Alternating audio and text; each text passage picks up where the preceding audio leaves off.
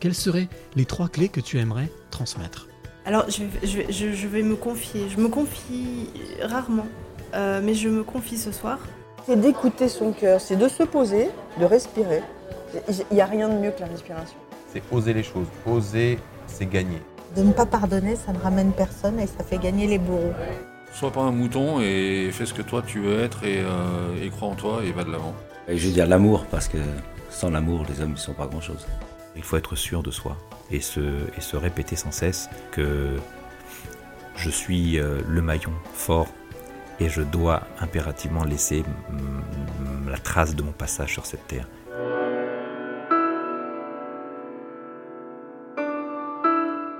Les passeurs de clés, épisode numéro 6, toujours à Lyon, toujours ici à, à Cantina, ce, ce resto tapas euh, corse. Et euh, aujourd'hui, je suis très heureux d'accueillir quelqu'un que je découvre, que je ne connais pas, qui s'appelle euh, Béatrice. Béatrice, c'est. euh, alors vous allez voir, Béatrice, c'est c'est étonnant son parcours, comme beaucoup de parcours, mais c'est doublement étonnant parce qu'elle est allée vraiment jusqu'au bout, euh, au bout des choses des rêves qu'elle avait, elle n'a pas, oublié, elle n'a pas perdu de, rêve, perdu de vue ses rêves, elle y est allée, elle en a réalisé quelques-uns, et elle va, nous en parler, et puis justement va aussi nous donner ses clés. Alors si elle est là, c'est parce que je, je considère et je pense, et j'en suis sûr, que c'est une, c'est une éveillée, Euh, donc une, une, passeuse de clés, une future passeuse de clés. Et donc le, bah, le mieux, c'est c'est de, c'est de voir avec elle justement son parcours, mais avant cela, même si je ne la connais pas, en regardant dans les yeux, parce que les yeux c'est la porte de vers l'âme, hein, souvent, sait ce qu'on dit. Euh, c'est- c'est une femme euh, positive, c'est une femme euh, qui pète sa mère, Euh, vous allez comprendre pourquoi. Et c'est une femme euh, déterminée. Et donc, euh, normal qu'elle soit dans les passeurs de clés. Béatrice, Bonjour Ça va euh, Cyril, bonjour à toutes et tous. Ça va très bien. ça va bien Ouais. Bon. Merci pour cette euh, belle introduction. Ah non, mais écoute, euh, on est ici euh, donc euh, dans ce lieu. Alors, j'ai pour habitude de, de demander justement l'avis avant même de commencer, de discuter, d'échanger. Euh, comment tu te sens, le lieu, si tu devais me le décrire, parce qu'on a chacun euh, une manière de décrire les choses. Donc même si effectivement, on va, je vais demander euh, 50 fois de le décrire, mais euh, ce sera jamais la même description, on Mm. s'attache pas tous aux mêmes détails. Exact. Euh, alors pour moi, ici, c'est un lieu original. C'est ce qui me parle, atypique. Voilà. C'est-à-dire qu'on est dans une rue de Lyon pour faire un portrait aux gens et on rentre dans un espèce d'endroit euh, qu'on s'imaginait pas. C'est tout ce que j'aime, comme si on entrait dans un film. Voilà. Espace-temps, Ouais, un espace-temps indéterminé, on est dans une matrice, tu vois, c'est un peu ça. c'est pas mal. Donc euh, c'est ce qui me plaît énormément. Il faut que les gens viennent découvrir et du coup cette euh, lumière tamisée et ce décor, ce choix de décor euh, fait qu'on se sent comme à la maison, dans un endroit cocoon, bien. C'est ça, Enfin, c'est pas protégé, c'est euh, Intime. chaleureux, intime. intime. voilà. Exactement. C'est exactement intime. C'est quelque chose que j'adore. J'ai besoin d'intimité euh, avec les gens, même quand j'en vois 150. Oui, donc c'est ça.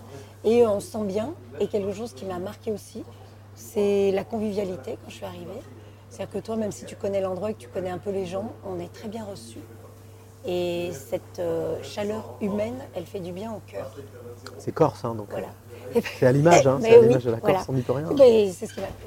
Voilà. Et euh, bah écoute, merci, merci pour cette description. Euh, alors oui, c'est donc c'est rue Giuseppe Verdi, c'est à Lyon, une petite rue. euh, si vous cherchez, vous trouverez, c'est sûr. Et vous serez effectivement bien reçu. Gary avec toute son équipe, c'est c'est devenu un peu ma seconde famille. Donc je- je- j'en parle, mais je, je vois, mais c'est pas pour les flatter, c'est pas pour les flatter. C'est vraiment parce que ça se passe comme ça. Donc tu confirmes. Ah bah, je confirme tout à fait, oui. C'est parfait ici. Alors toi- parfait pour être bien. Toi, Béatrice, euh, pour faire rapide, tu viens d'où? Tu fais quoi? Alors, tu fais quoi aujourd'hui? Non, ce qui m'intéresse avant même, parce que j'ai toujours pas dit ce que tu faisais. hein. C'est un peu le principe aussi, de découvrir au fur et à mesure. Euh, ton parcours de tes 30 premières années, 35 premières années? Alors mon parcours, euh, d'où je viens, je sais pas, je suis encore en train de chercher d'où je viens. et sinon mon parcours, euh, j'ai fait des études dans le tourisme, moi, communication et tourisme. Donc j'ai créé des voyages. Mon fil rouge de toute ma vie, c'est voyages et rencontres. les personnes comprendront pourquoi quand on expliquera ce que je fais aujourd'hui. Et les voyages, ça a été à l'extérieur beaucoup au début. Je créais des voyages, je voyageais dans le monde et je négociais les prix dans les hôtels, des excursions et tout ça. Voilà. J'étais forfaitiste, ça a été, ça a été ma grande passion. Moi, je suis une passionnée. De toute façon, dans tout ce que je fais, je le fais avec passion. Confirme. après, j'ai eu des enfants. Bien, belle, Je sais belle, pas ce belle qui m'est aventure. arrivé en fait. Belle aventure. Donc nouveau voyage, nouvelle rencontre Mhm. avec trois garçons. J'ai eu trois garçons en quatre ans. Et là, euh, voilà, c'est ça. C'est, tu vois, j'ai, pas jumeaux J'étais toujours enceinte, non, Non. Donc les gens me voyaient, ils me disaient, bah, t'as pas accouché Je disais, non, mais c'est un autre. Voilà, tu vois le truc. Et puis là, il a fallu que je fasse un choix par rapport à mes valeurs. J'avais une valeur famille forte, mais une valeur liberté forte aussi. Mhm. Alors comment tu concilies les deux et comment t'équilibres Exact. alors j'ai choisi euh, de changer de métier et d'aller vers un métier qui me passionnait tout autant parce que j'adore les enfants. J'ai arrêté de voyager dans les avions et tout ça, d'aller négocier les prix. Et j'ai négocié euh, les comptines, les devoirs, les, les- tout ça dans une classe avec des petits. Et je suis partie faire un stit, donc j'ai passé le concours d'instit. Et j'ai été institutrice en maternelle pendant quelques années. Et ensuite institutrice avec les enfants en situation de handicap qui m'ont passionnée. J'aime ce qui est, j'aime la richesse de la diversité. Donc j'aime ce qui est différent. J'aime, euh, j'aime, euh, ouais, ce qui est original, pas ce qui est n'importe quoi, mais ce qui, ce qui te permet de t'enrichir en fait. Tu vois, de t'élever, de grandir, voilà. C'était quoi le, le, le, le, le- déclic Pas le déclic, c'était quoi la, la- la relation que tu avais avec ces enfants justement? Parce que c'est un- c'est une relation particulière quand même, Ouais. Émotionnellement parlant. En fait, les enfants, c'est la vie. Et nous, on imagine les grands, qu'on connaît la vie. Mm.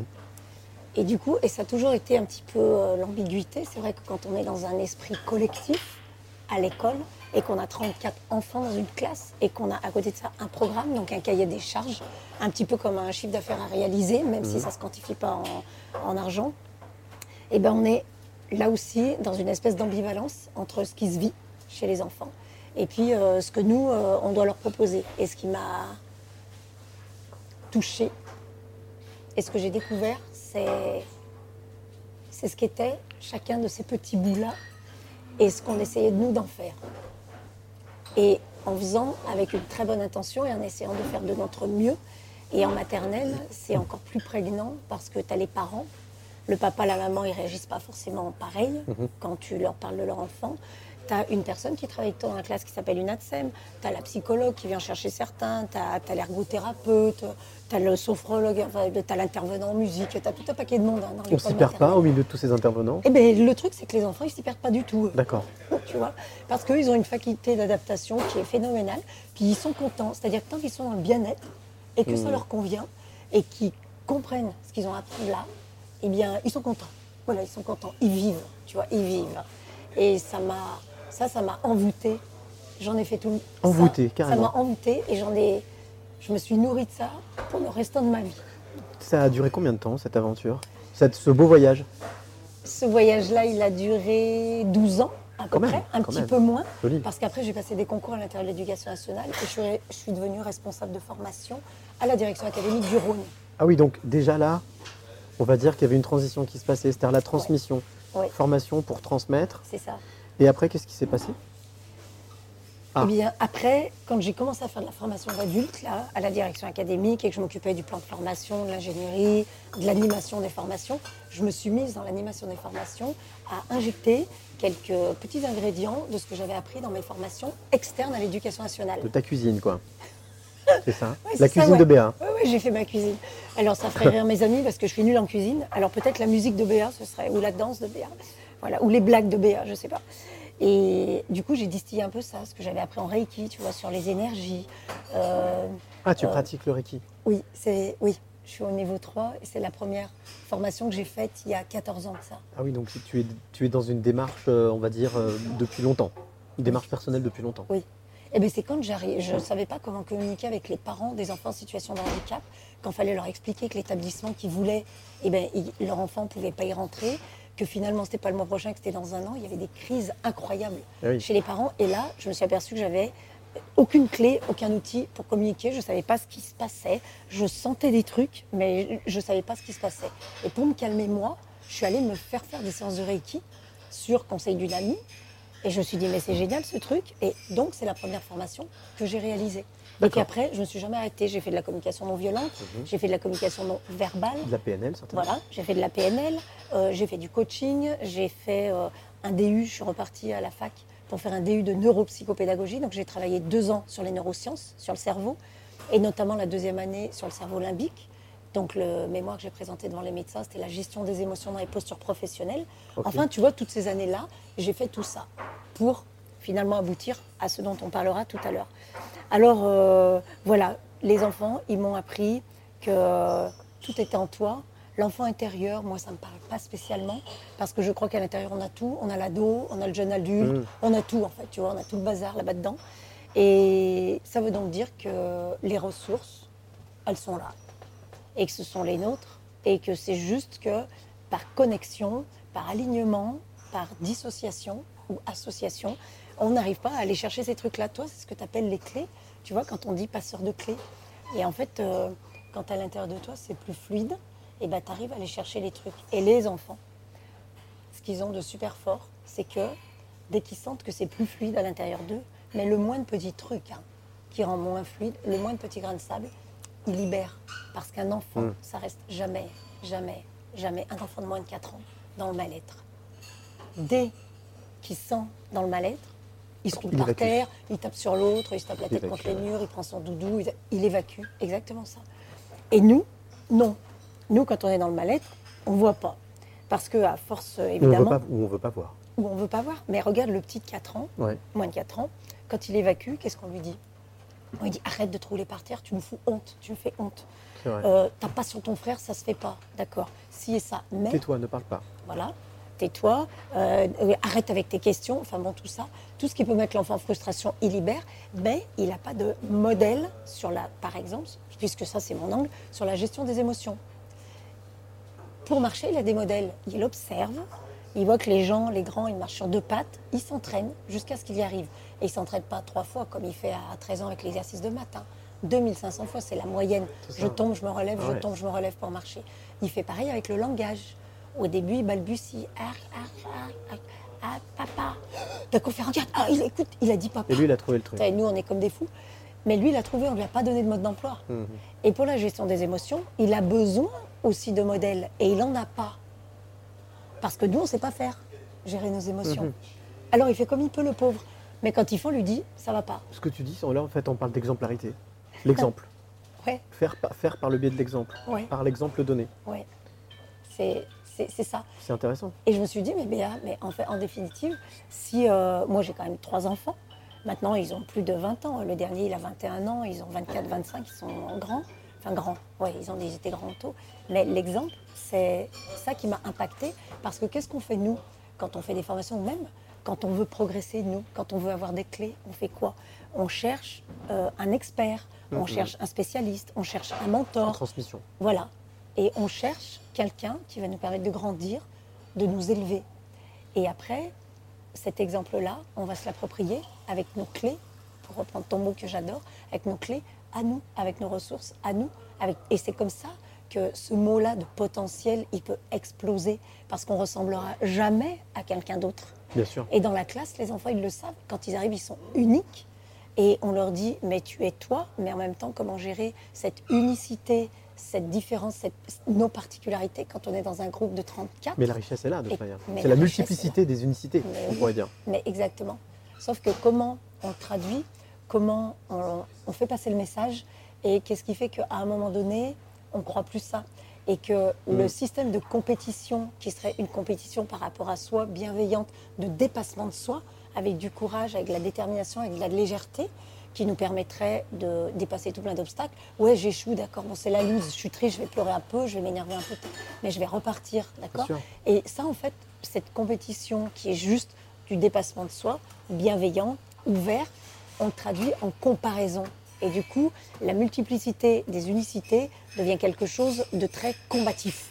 Alors, messieurs, dames, mesdames, messieurs, les, les manageuses, voilà, vous venez, de, vous venez de prendre un cours de management rapide et clair et efficace. Voilà, mais de Mm. utiliser la multiplicité des unicités pour pouvoir euh, créer une force et pouvoir avancer. Et non pas, et non pas l'inverse. Euh, C'est ça. Donc, le voyage, l'école, Oui.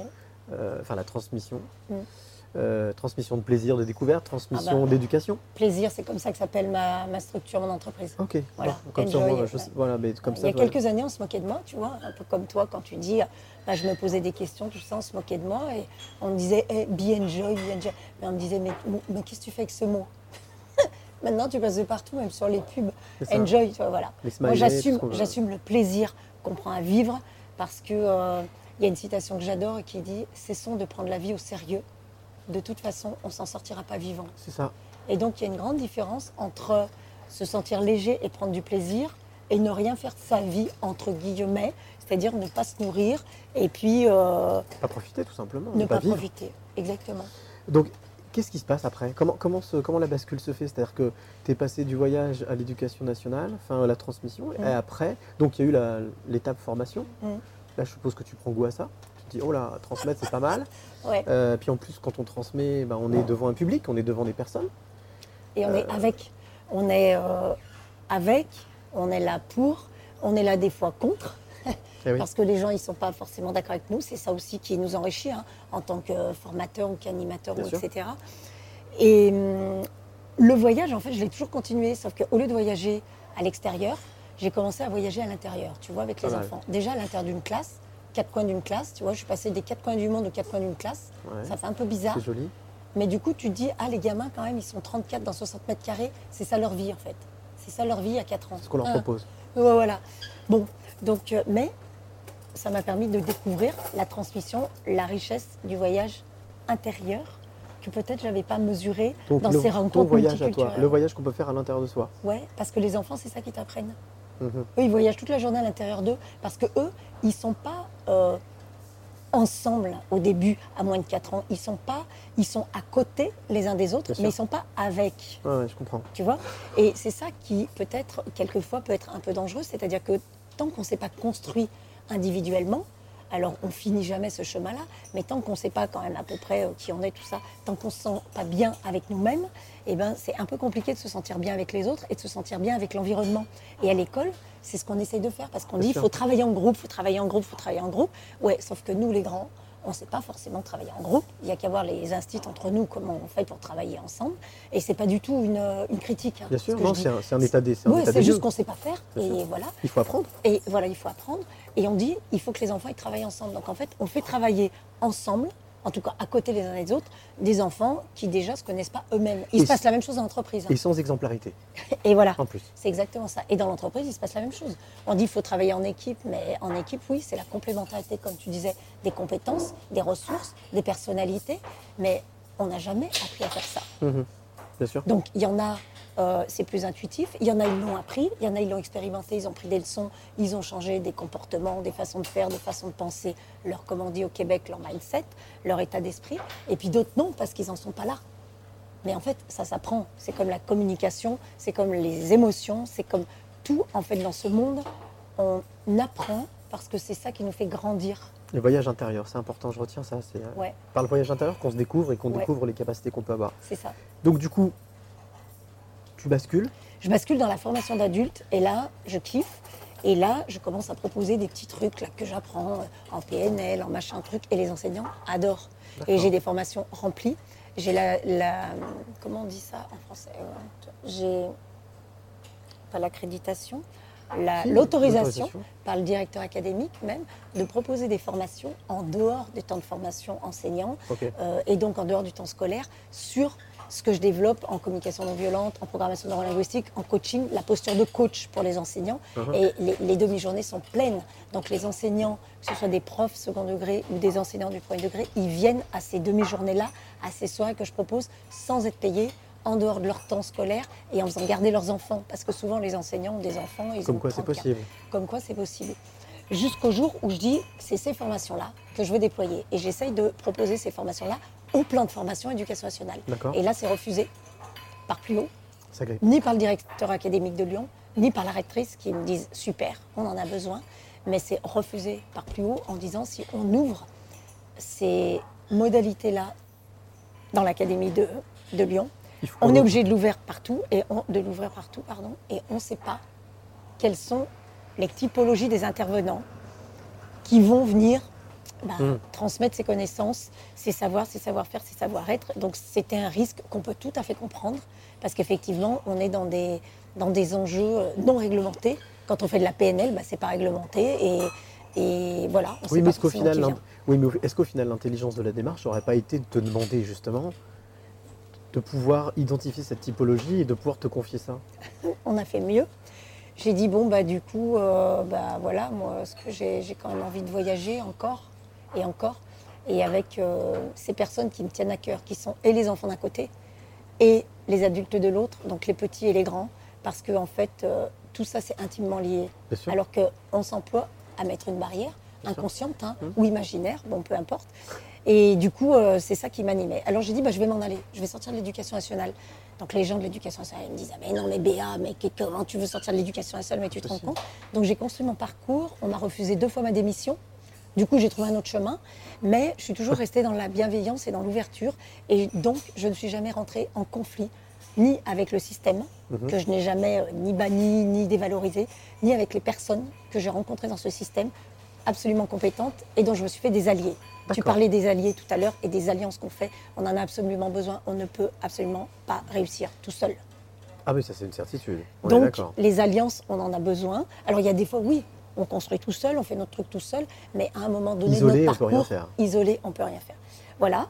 Et puis, chemin faisant, au bout de sept ans, je suis sortie, à, à peu près, on va dire cinq ans, je suis sortie de l'éducation nationale. Ça fait cinq ans maintenant. Et je travaille pour eux, 25% de mon temps. Voilà. Parce qu'en fait, on a gardé des liens très étroits. Donc, je fais de la formation de formateurs, d'adultes, que ce soit les enseignants, que ce soit les directeurs d'établissement. Et ma plus grande réussite, parmi tout ce que je fais aujourd'hui, et qui était dans mes rêves, c'est de réunir dans des amphis, dans des conférences, les parents, les enfants et les profs, Ah, ça c'est une belle chose.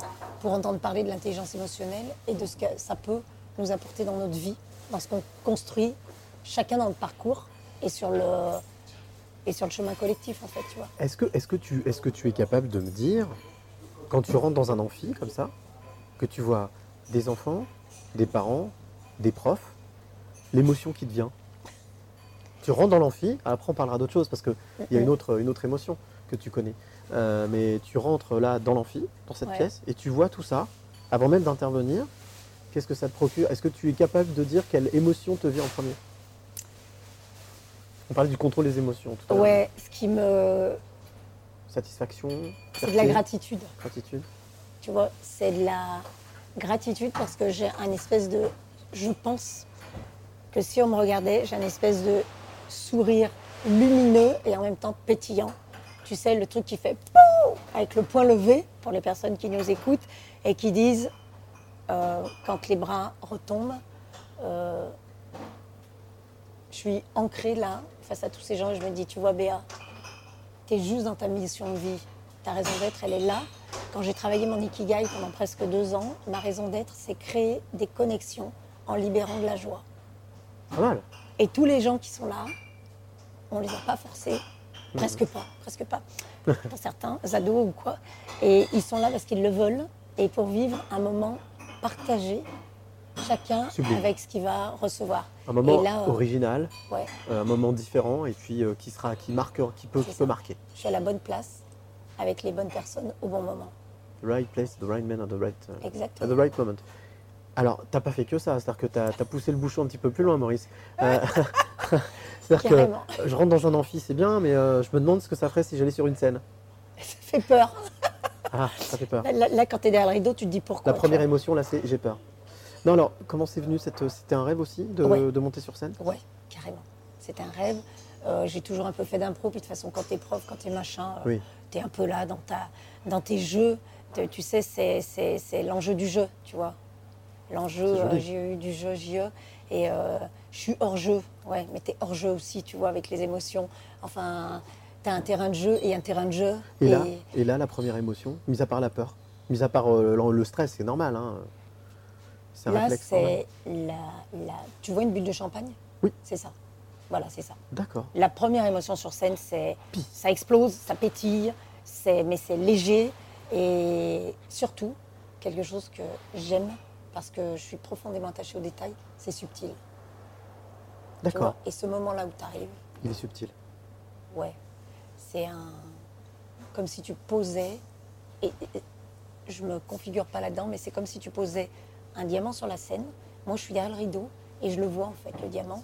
Et avec tous les gens qui attendent dans la salle, il y a plein de facettes au diamant qui font plein de couleurs, tu vois. Ok, Mais en même temps, ça joli. brille. Ouais. Et juste ça, ça touche. Voilà. Et c'est toujours l'image que j'ai avant de rentrer sur scène. Je dis, tu vois, t'es là et t'es là avec toutes tes couleurs. Parce que je peux dire ça te fait flipper quand même. Ça te fait flipper. Ah ouais. Qu'il y ait 20 personnes au café-théâtre ou euh, 400 comme j'ai fait, ou 600 quand j'étais à la Cigale, ça te fait flipper. Ah, bien sûr, Tu vois tu m'étonnes. Mais t'es là avec tes couleurs. Et puis, ben, si Ça tu te souviens force. pas de ton. ton ouais, Ça te donne la force. ouais. Ouais, c'est ça. Qu'est-ce que. Parce que ton, ton parcours, il est en fait, au final, il est très logique.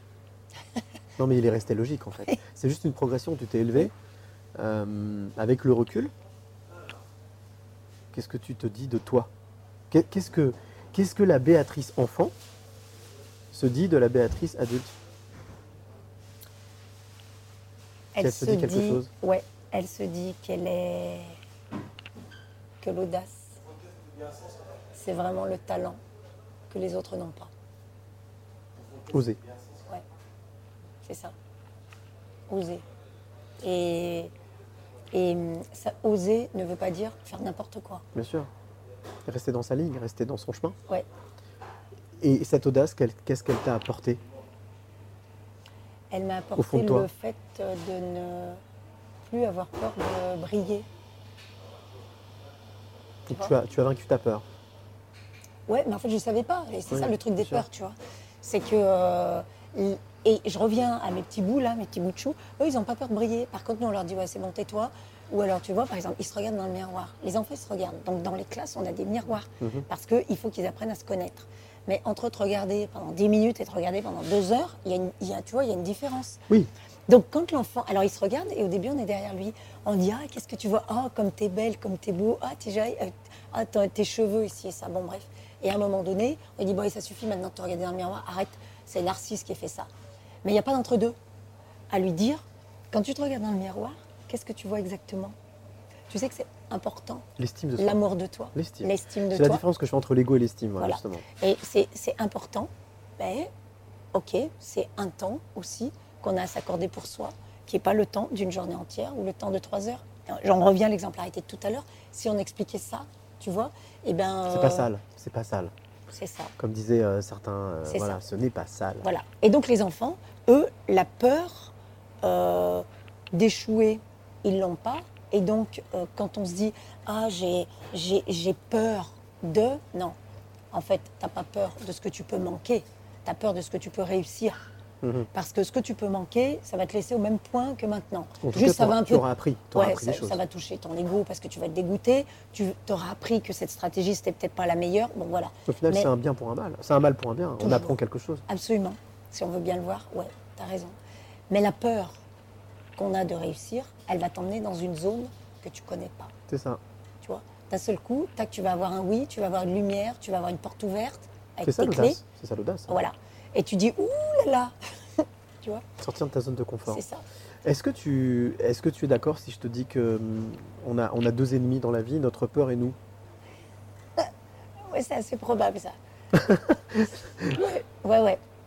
C'est, c'est- c'est tout à fait correct. C'est ce que je défends sur scène. Tu vois, euh, 99% de nos peurs ne se réalisent jamais. Et euh, notre imaginaire, il fonctionne toujours beaucoup plus que la réalité. C'est pour ça qu'on a beaucoup plus peur que mal, en vérité. Tu vois et, et, et quand tu es grand, tu as des espèces de peurs bizarres. Tu as peur d'essayer, tu as peur d'échouer, tu as peur. T'as peur des- T'as peur d'aimer, voilà, et t'as- enfin toutes les peurs qu'on fait. Les enfants, non, eux, ils ont peur du noir, c'est un truc très pragmatique, tu vois. Donc quand t'as peur du noir, si t'as peur du noir, qu'est-ce que tu fais? Tu mets la lumière, tu vois. Hop, tu, tu vois, ils ont peur du loup. Ça tombe bien parce que si tu vas pas dans la forêt, t'as un, T'as pas peu- de peu chance, d'en- tu vois. Et voilà, nous, on, on a des espèces de peurs. Euh, Fantasmagorie qui enfin des choses comme ça. fantasmagoriques, exactement ça. Mais on les prend parce que euh, euh, on les capte aussi de l'environnement. On, on en parlait tout à l'heure. On nous fait vivre dans les peurs, tu vois. Et du coup, moi, cette audace-là, c'est ça que ça m'a permis. Ton ennemi, les ennemis dont tu parles, c'est-à-dire euh, la peur. Et puis nous-mêmes, évidemment, Mm. de toute façon, il n'y a pas pire. Je, je te rejoins, mais tellement. Il n'y a pas pire ennemi que, euh, tu vois, nos- notre ennemi à nous, c'est bien, c'est bien la première alliance qu'on doit faire. Et c'est pour ça que quand euh, mon Ikigai, c'est créer des connexions en libérant de la joie, euh, ça commence par la connexion à soi, Bien sûr, tu vois? on est d'accord. Et la joie qu'on peut ressentir à l'intérieur de nous pour comprendre quand est-ce qu'on est un peu plus dans la joie ou un peu plus dans la tristesse. Parce que ce qu'il faut bien se dire, c'est que notre vie, elle sera totalement et irrémédiablement faite de paradoxes. Parce que s'il y a l'ombre, il y a la lumière. S'il y a petit, il y a grand. Euh, s'il y a euh, gros, il y a maigre. C'est comme ça la vie. Bien Sauf sûr. que chacun trouve son équilibre sur la balance qu'il fait entre ces deux polarités à chaque fois. Et c'est ça qui nous rend ou joyeux ou tristes, euh, qui nous rend soit en paix, soit en colère, etc. L'équilibre qu'on va trouver dans nos polarités. Exactement. Et pour moi, il y a une grande différence entre le paradoxe et la contradiction. Mhm. Pour moi, c'est pas la même chose. Si on veut, enfin voilà, moi j'ai le, le détail des mots est très important. La pour dialectique, moi. on est d'accord. Ouais, voilà. Euh, c'est super intéressant. Alors, Il y a juste un truc que j'aimerais comprendre, c'est euh, sur scène, tu fais quoi?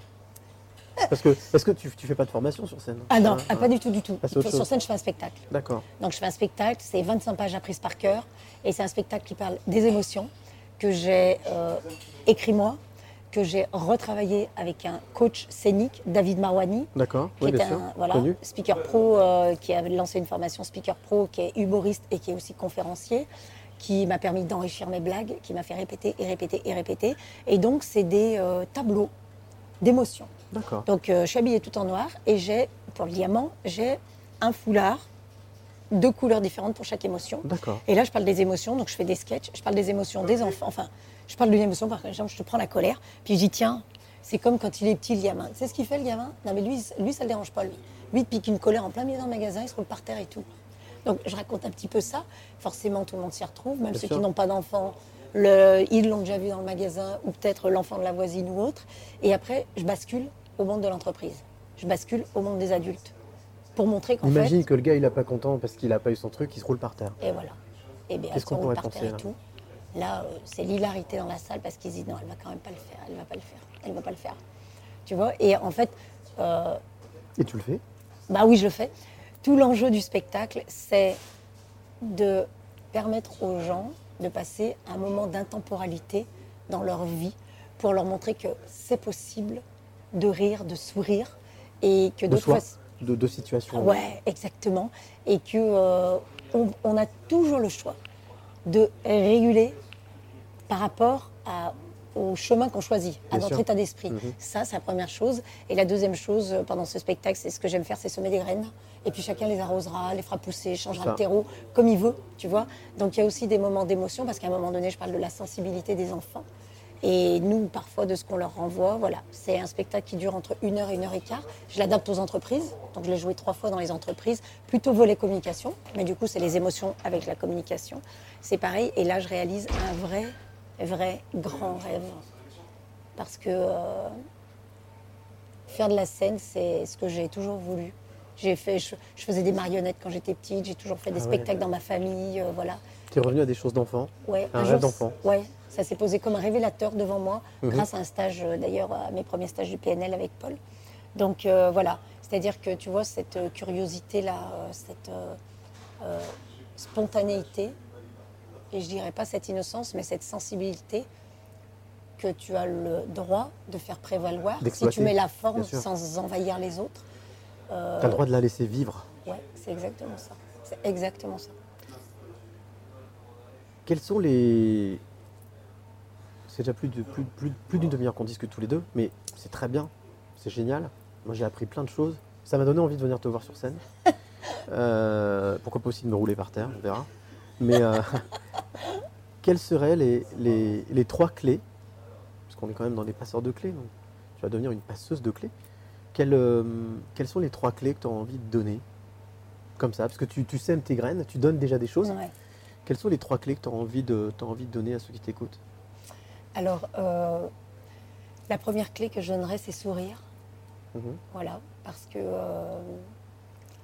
l'expression qu'on engage sur notre visage, euh, en la ressentant, un sourire par exemple, euh, ça change notre physiologie. Alors il y a des fois, on n'a pas la force, on n'y arrive pas. C'est OK parce que euh, moi j'aime à dire, si les personnes là qui nous écoutent, elles peuvent imaginer ça, un smiley qui sourit, il a la bouche en, plutôt en U, tu vois, en forme de U comme ça. Et en vérité, un smiley qu'on mettrait à l'inverse, il a plutôt la bouche, ça fait un pont, tu vois. Ça fait le, le U à l'envers. Mais en fait, si on regarde bien, c'est juste inversé. Et des fois, on dit j'ai perdu mon sourire. Non, on l'a jamais perdu. Il est là. Il est peut-être dans l'autre sens, mais il est là. Donc en fait, ça c'est une clé que j'aimerais passer, c'est-à-dire que votre sourire, vous le perdez jamais. Il est quelque part là en vous. Allez Vous avez les clés, vous avez en tout cas tous les. On parlait tout à l'heure d'avoir les ingrédients, on les a. Mais c'est ça. D'accord. Donc après, c'est juste euh, savoir bah, dans quel sens est notre sourire et ce qu'on qu'on veut euh, avec ce, faire avec ce sourire-là. Première clé, sourire. Deuxième clé, s'épanouir. C'est-à-dire, va chercher ce qui te fait pétiller, va chercher ce qui te fait vibrer, va chercher ce qui te plaît, va chercher ce qui t'amuse, va chercher ce qui te permet de grandir, euh, ce qui te permet d'être... Donc là, c'est de l'audace. ouais, c'est de l'audace et j'appelle ça s'épanouir, tu vois. Oser. Vraiment, qu'est-ce qui va t'amener à ton épanouissement? Penser à soi, Ouais. c'est pas sale. L'estime de soi, penser Ouais. à soi, s'aimer. Ouais, On fait toujours passer ça pour de l'égoïsme ou de, de la prétention, mais c'est important. Et la troisième clé, ce serait réussir. C'est-à-dire, non pas réussir un grand truc, mais les 4 P, le plus petit pas possible. À force de petits pas, tu vas réussir. C'est-à-dire que la réussite, pour moi, c'est une dynamique de progression, tu vois. C'est-à-dire que tu vas petit à petit avancer vers ton accomplissement Avec des étapes construites. avec des étapes. Et donc, mes trois clés, c'est sourire, S'épanouir. s'épanouir, réussir. Et à chaque fois qu'il y a quelque chose dans ta vie, même un petit moment, comme là par exemple le moment qu'on partage, tu t'es senti bien, tu t'es nourri et ça t'a apporté un truc, tu vois, une- ça a rajouté du piment à ta passion, à ta folie, à ce que tu as envie de faire, célèbre. Parce que le réussir, il va avec la célébration. Sinon, tu sais pas que tu réussis en fait. Bien Parce sûr. que les gens, ils s'attendent à réussir. Ah, faut que je réussisse mon bac, mon permis, mon nouveau job, mon truc, mon machin, ma vie de couple. Ouais, oui, oui. Mais dans cet accomplissement-là, il y a des petits pas. Bien sûr. Mettre faut, du gasoline dans mon chopper, comme disait. euh, euh, Exactement. je me souviens plus du nom de ce chanteur, voilà, mettre du Ouais, gasoline dans mon chopper. c'est ça. Mais euh, oui, de s'alimenter. C'est ça. Bah, super. Voilà. Merci. Merci Béatrice de ce moment à toi euh, pour ta magique. confiance. Ah non, mais euh, aussi pour ta confiance parce que quand même, c'est donner, donner de toi, donner, euh, parler de toi et, euh, et ça fait du bien. Ça fait du bien. C'est le principe Tant même mieux. des passeurs C'est l'émerveillement de la, ce que je disais tout à l'heure, la richesse de la diversité, tu vois. Exactement. Voilà. La multiplicité des unicités. Voilà. Allez chercher donc sourire, s'épanouir, réussir. voilà. Juste appliquer ça et vous serez heureux dans votre vie. Merci à toi Béatrice. On se sent mieux. Voilà, Merci c'était beaucoup, le, Cyril. le sixième euh, épisode euh, des passeurs de clés. Et puis, bien entendu, on se retrouve euh, la semaine prochaine, mardi prochain, pour une autre rencontre. D'ici là, n'oubliez jamais. Merci. Le plus beau mot du vocabulaire est chaque fois qu'on remercie la vie pour tous les trésors qu'elle nous donne, on attire des choses positives et on attire ce que l'on pense et ce que l'on aime.